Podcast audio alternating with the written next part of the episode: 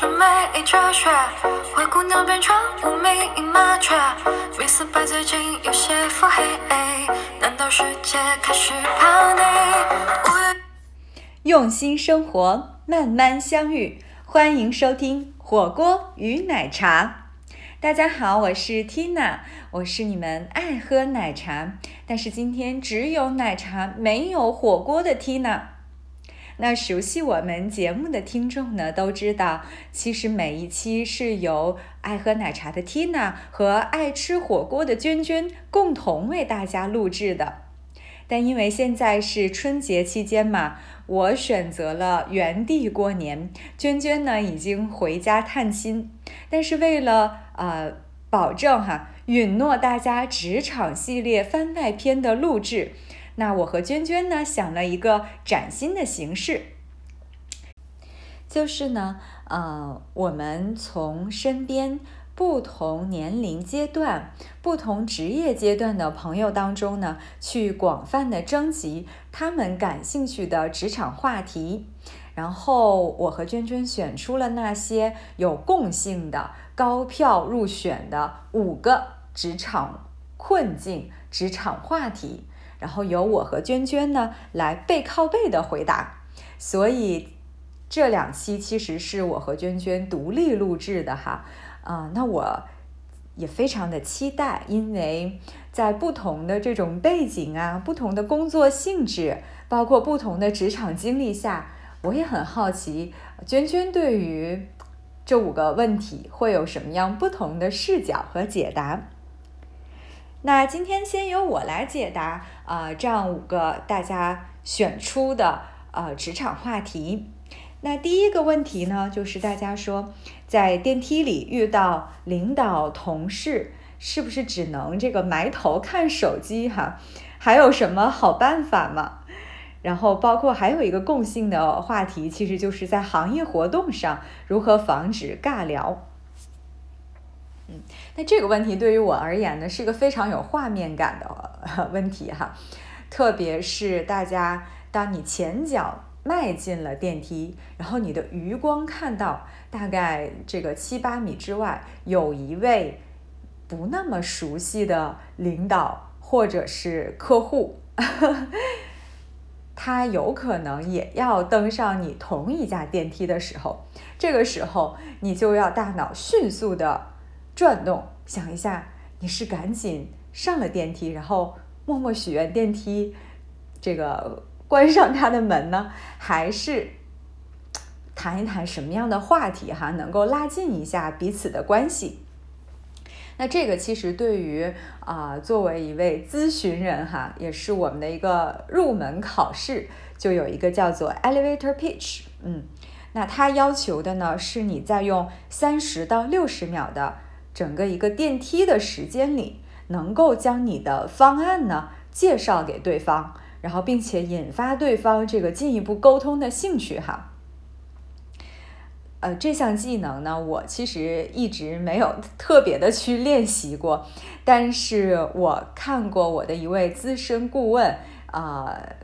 这个在真实的情境下给我做了一个特别好的 demo 哈。在这里跟大家分享一下，希望能够有所启发。当时的情境是我和我的这位呃资深的前辈 A 一块儿登上了电梯，结果发现呢，呃 B 客户的老总恰恰也在电梯里。那 B 客户呢，其实是一家呃手机的生产制造商。接下来就是我的这位同事的这个 elevator pitch 哈，他是这样说的：他掏出了自己这个的手机，恰好是这家客户的生产的手机，然后说：“哎，这个新的型号真的挺不错的。我昨天呢去听了某明星的这个 live house，在黑暗之下大家都去拍照的时候，就是比拼手机夜间拍照功能的时刻了。”你看我拍的这个多清晰，比我同行的朋友要清晰好多，我特别开心。然后当看到对方老总面露微笑之后呢，他说：“上次您交流的时候提到说这个海外团队配置的这个难题哈，当时我们没有这个下文啊。那其实最近呢，我们在给这个另外一家西客户在做一个什么什么样的项目，然后我们其实经过这个方案是给他们节约了近百万的这样的一个人工成本。”后来我也按照这个模式给您家稍微做了一点测算啊，至少我觉得这个呃节约的空间应该在一百万到三百万之间。不知道您有没有兴趣哈？或者看看下周您什么时间有空，我们可以约个一小时的会，一块交流一下。您看我跟张秘书约一下吗？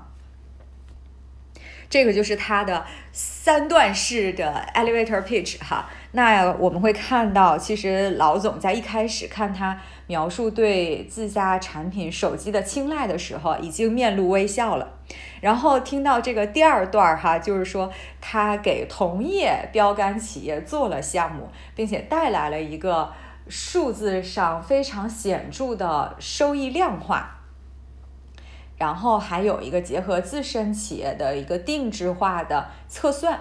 其实是引发了他的兴趣。然后第三句话呢就比较绝了，就是其实他只是邀约的是下一次去交流的这个沟通的会议具体的时间，嗯，就是明确 next step 啊，这个是让我当时非常这个印象深刻的一次 elevator pitch。那后来我们其实也是跟这家客户去做了后续的项目哈，那这是一类。那另外一类呢，其实我觉得大多数的情况下，你也没有那么强的这个呃职业的目的性，你更多的可能就是扩大圈子，然后和大家去交流嘛。然后比如说你在行业协会上这种情况哈。那嗯，我一般呢会有这样的几个心得。首先呢，你可以在这个呃主题发言的过程当中去提一个精彩的问题。这个问题呢，既能够看到你让大家能够了解到你大致的背景，同时又能看到你对这个话题是有一定的深度的思考的。那其实你的这个问题本身就会吸引一些人啊，对你的这个背景，然后包括你感感兴趣。那在这个行业交流中间，大家休息的阶段呢，你可以去和这个主讲人做交流。那在和主讲人交流的时候，其实其他去和主讲人交流的人也会看到啊，你在交流过程当中去展现到的一些信息。会更多的了解到你，然后如果他感觉到和你有相似性，或者你聊的话题比较感兴趣的话，其实你们就很自然而然的会相互认识，然后去交流对这个话题的意见和观点。那还有一种情况，其实就是可能你真的在整场交流上你谁都不认识哈，然后。你也不不至于这个 要做当众孤独哈，你其实可以打开心扉。那你可以比如说走到这个一般行业交流协会会提供一些吃的，在这个茶歇嘛，然后你就可以去拿点吃的呀，然后大家一块儿都去拿吃的过程当中，你就可以对着空气说一句：“哎，这食物看起来还挺不错的，真是饿死了，这个有点吃的还真挺好的。”那其实你身边一块拿吃的人。啊，如果他有交流的意愿的话，或者他本身人是比较打开的话，其实他就会跟你做一些交流嘛。然后这个时候，其实很自然而然的，你们就能够去啊认识，然后去进一步的探讨哈，看看有没有共同感兴趣的话题。那其实我的经验呢，就是关于这个 small talks 哈，啊，不用把它想象的这个太过复杂。啊，有两点非常好用的心理建设。一个心理建设呢，就是在电梯间里面，首先能够去打开话题的人，其实你是啊在 do him a favor，你是比较体贴和 nice 的。因为如果你不说话，对方也感觉很尴尬，特别是在一个电梯间里只有你们两个人的时候，其实你只是简单的展现了你的友好。那如果在行业协会上呢，其实你一个人去行业交流协会，也不要想象成你一踏入这个会场，你就觉得别人像这个 用 CCTV 拍下你犯罪过程一样哈，那么样的去紧张和焦虑，觉得别人都在心里想，哎，为什么他是一个人来？其实完全没有，你要把自己想象成，如果你是这个会场的组织者，对，你是这个。呃，主人，别人到你家来做客，那你是不是有义务要主动的去介绍自己哈？哪怕是一个啊比较友善的眼神和这个温暖的笑容，而且更多情况下，其实大家是不会关注到你的。嗯，而且我觉得 small talks 这个呢，因为呃在国外工作过一段时间嘛，其实是一个呃非常重要而且非常普遍的。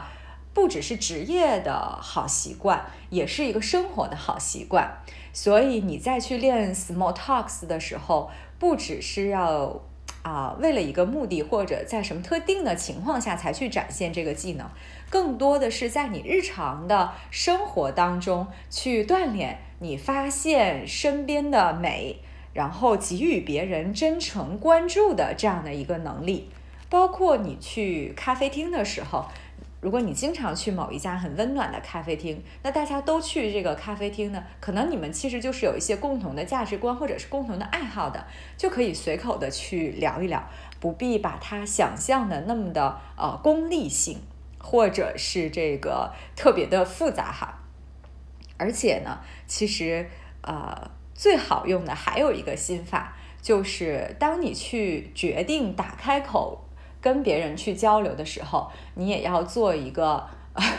退出机制。就假设你沟通的这个人他没有那么的打开，然后，呃，或者他当下状态不是很好，并不想聊的时候，啊，你也能够优雅的这个退出哈，不至于像这这个极具尴尬的这个离场。有自己的退出机制，其实你就不会很害怕了。嗯。那这是对于第一个问题的解答，嗯，第二个问题呢，就是大家提到的是面对话痨型客户，如何脑壳不疼的全身而退哈？一看提出这个呃问题的听众呢，就是深有感触的哈。嗯，在我看来呢，其实话痨型呢，嗯，分为两类了。如果他是你的客户，那你没有办法哈，你是这个乙方，所以你肯定是要让这个甲方还是比较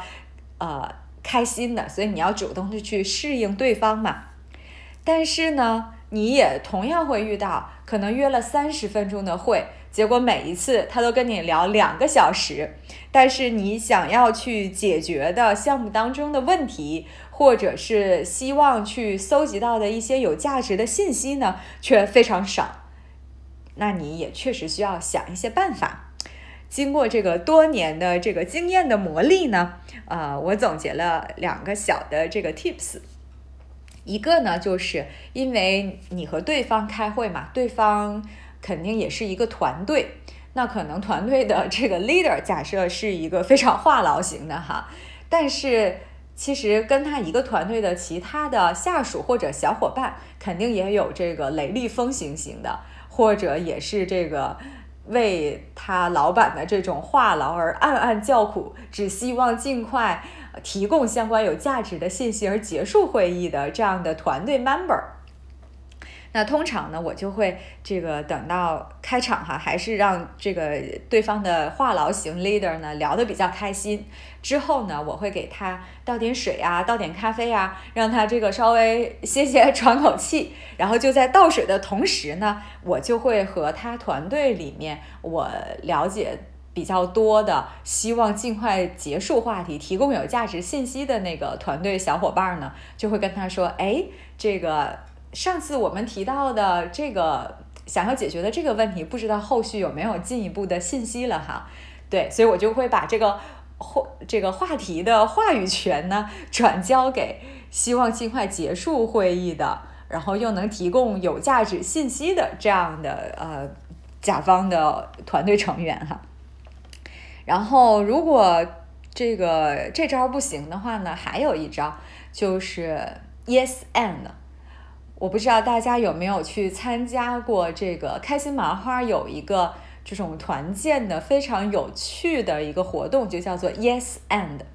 就是无论对方说什么。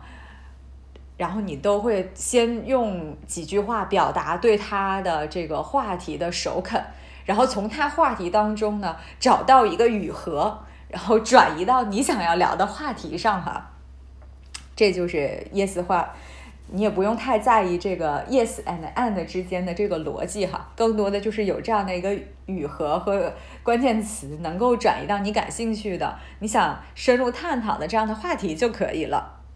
那这是面对话痨型客户哈，那如果是一群朋友聚会，肯定你也会遇到那呃我们叫做 monopolizer 的这样的朋友哈，就是自己一个人不停不停的说哈。那其实我们有一个原则，就是呃沟通有一个原则，你不要自己独占话题五分钟以上哈，你其实是要让这个话题在你的啊小伙伴们之间一直的去这个传球的哈。Keep the ball rolling，让大家每个人都有一些这个啊话题的贡献。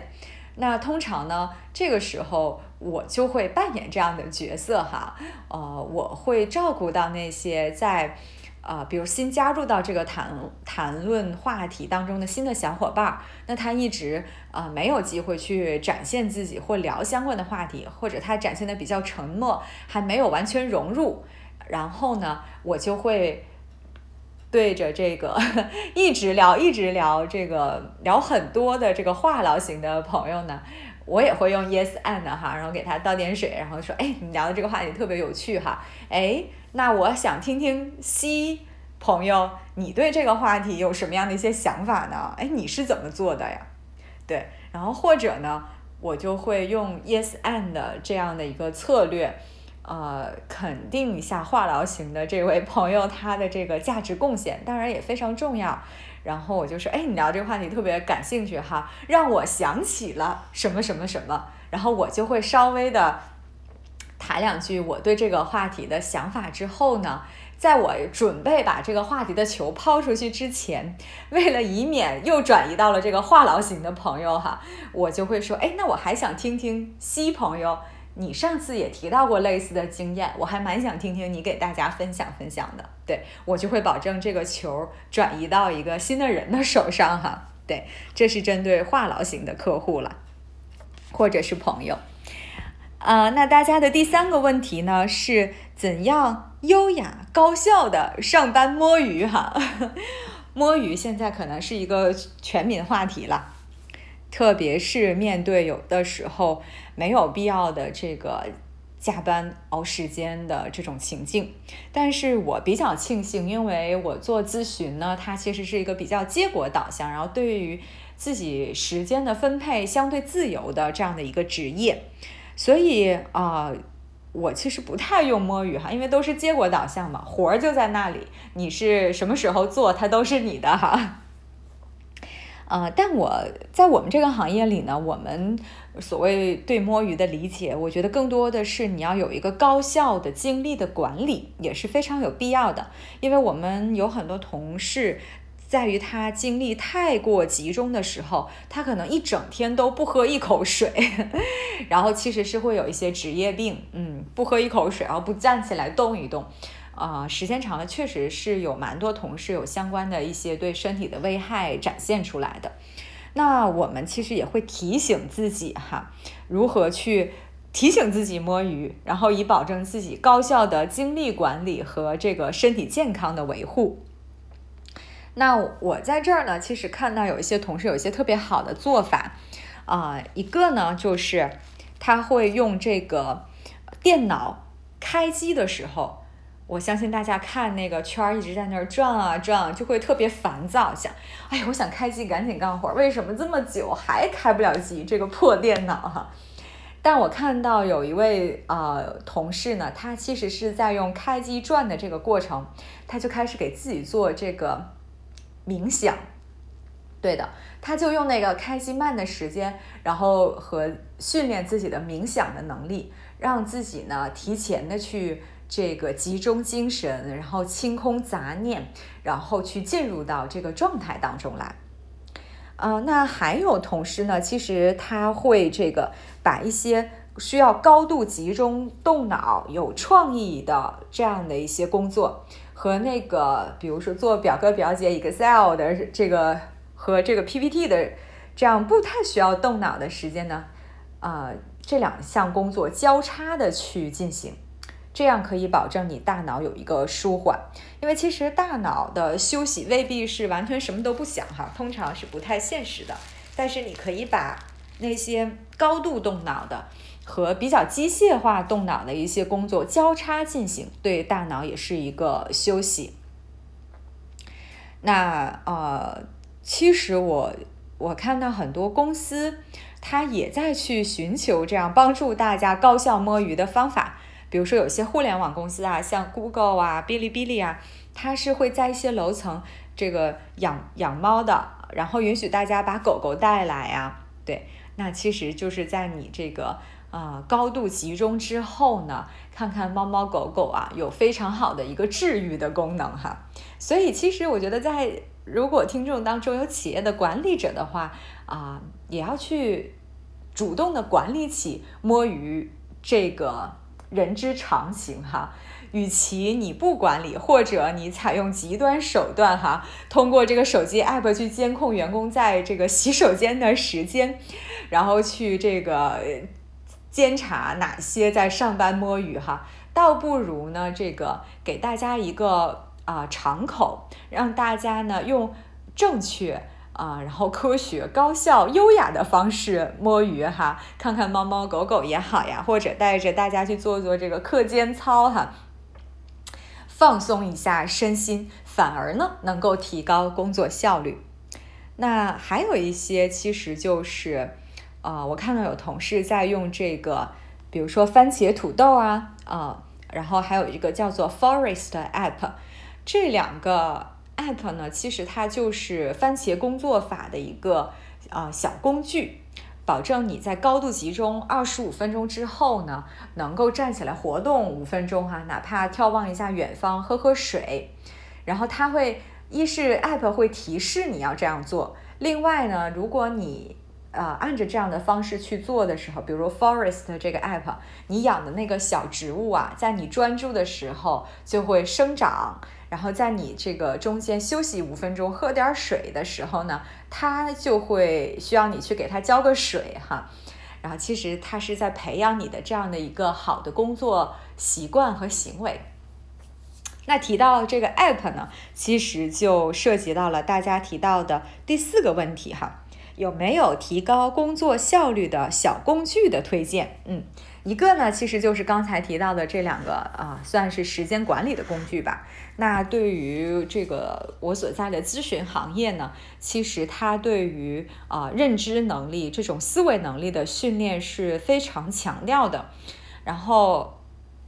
我们其实啊会吸收大量的不同行业的信息。然后你还要及时的去跟进这样的行业信息。面对这么样的信息，这么多的信息，海量的信息都储存在大脑呢，其实是会导致你这个缓存空间的占满，不利于你大脑的快速思考。所以我们需要有一个非常好的知识啊体系的管理。那在这个过程当中，其实我是非常喜欢印象笔记的。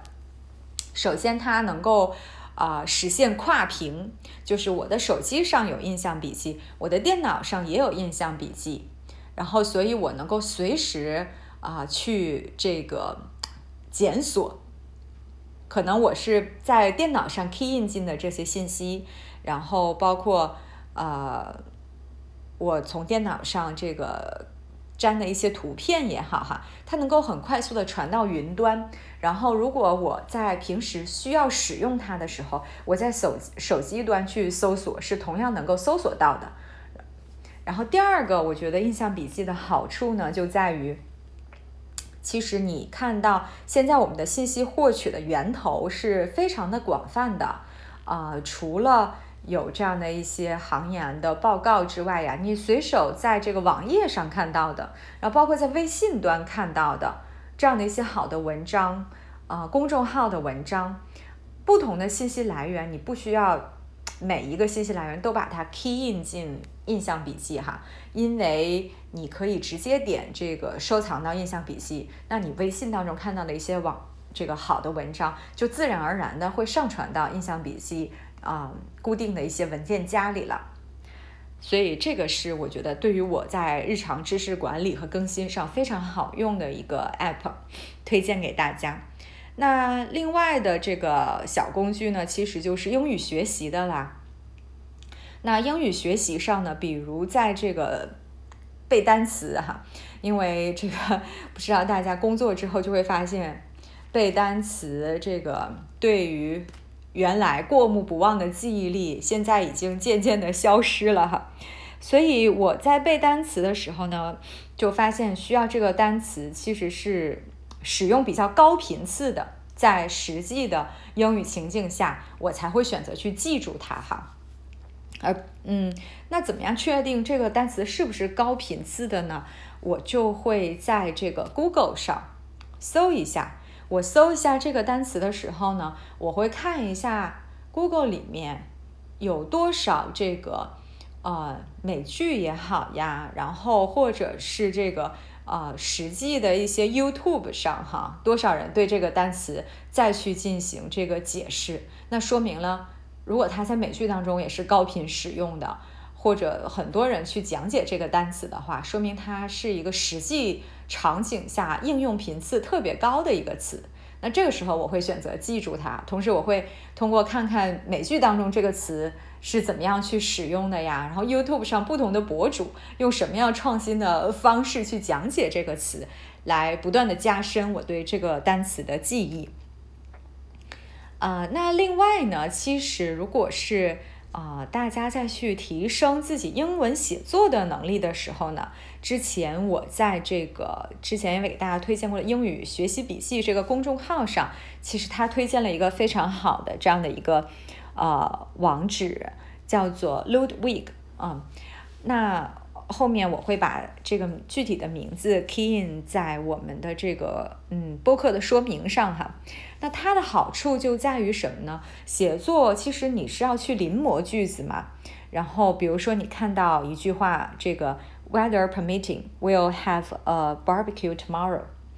那你可能就想，哎，weather permitting，那你想造一个类似的句子，你可能想说。Conditions permitting 是不是一个对的用法呢？在 native speaker 当中是不是这样用的呢？你就可以用我刚才说的这个网站去搜一下，因为它背后当你 key in 进去之后，它就会找找出，比如《经济学人》上、《纽约时报》上这样一些外媒上有没有用过这样的一个表达，帮你快速的去检索，这样你就知道哦。原来《经济学人》上都有人这样用啊，说明这个我这样去造句其实是可以的啊。那这是对这个问题的解答。最后一个问题呢是，你在工作中有哪些受益匪浅的好习惯？哈，呃，就像刚才跟大家介绍的，因为我们需要对这种认知和思维能力啊有提升。其实就是有句话说嘛，嗯。如果你的认知思维能力没有提升的话，那么每次你以为是在去思考的时候，不过是在加深你的偏见哈。而且我们其实每个人能赚到的钱、遇到的人，其实都是由这个认知能力的上限去决定的。所以，呃，在咨询这个行业，大家还是蛮关注对于自己思维认知能力的提升。那其实我有见过两位，我还蛮佩服他们的这个洞察力、判断力的小伙伴，他们是怎么样去训练自己的这个思维的呢？一位小伙伴其实是他每天，呃，每天一早的时候会给自己三十分钟的这个阅读时间去看行言，那每看完一篇行言呢，他就要总结三个点。然后它就是像那个 elevator pitch 一样哈，在三十秒到六十秒内，如何把这个他看到的这篇文章的三个要点，向一位高管沟通和介绍。所以其实他是在不断提升自己的这个，呃讲故事，然后提炼要点的这样的一个能力的。那其实他也是在我们行业里面非常擅长和高管沟通的一位同事。那另外一位同事，他的习惯呢，我觉得他是在拓宽思维的广度，就是他会看一下社会生活上的新闻，身边的小事，但是呢，他会对这个小事尝试用不同的视角去解读。比如之前有一个热议的话题是大家讨论这个，呃，这个。男生哈要保证这个阳刚之气这个话题，啊，大家不同的视角有，那他就会首先呢从这个，比如说从心理学的视角上，他去看这个话题，然后他就说，其实什么究竟是怎么样去界定这个阳刚之气呢？然后他会说，其实，哎呀，这个社会对于男性和女性上有一些是要求不同的，比如说。当男性去展现他的脆弱的时候，然后社会上有一些这个社会认知，他就觉得是不应该的哈。但其实他就会说，为什么呢？这个每个人其实都是有他脆弱的一面的，嗯。然后那他除了从这个心理学的视角上，他还会去看一下历史的视角上，就是历史上不同的阶段对于什么样叫做展现男子气概，其实也不太一样哈。比如说。这个路易十四国王那个时期戴假发、穿丝袜和这个啊这个高跟鞋哈，反而是展现男性气概的一个标识。我们会看那个时期的画作里面，对男男生还是这个 和现在的这种定义就是不太一样的。然后呢，他也还会从这个英文的学习上哈，他说为什么这个性别。什么时候用 gender，什么时候用 sex，那他就会发现，其实 sex 更多是生物上、生理上的，而 gender 其实就是文化上的这种界定。然后呢，他还会把这个小的事情和一些更大的这个背景去尝试关联起来，不断的去拓宽自己思维的这个广度哈。所以，如果感兴趣的小伙伴也可以尝试的去练一练了。相信会对你的思维有很大的这个改善。那以上呢就是今天为大家解读的五个话题，也非常期待娟娟的解答啦。嗯，用心生活，慢慢相遇，火锅与奶茶，我们下期见。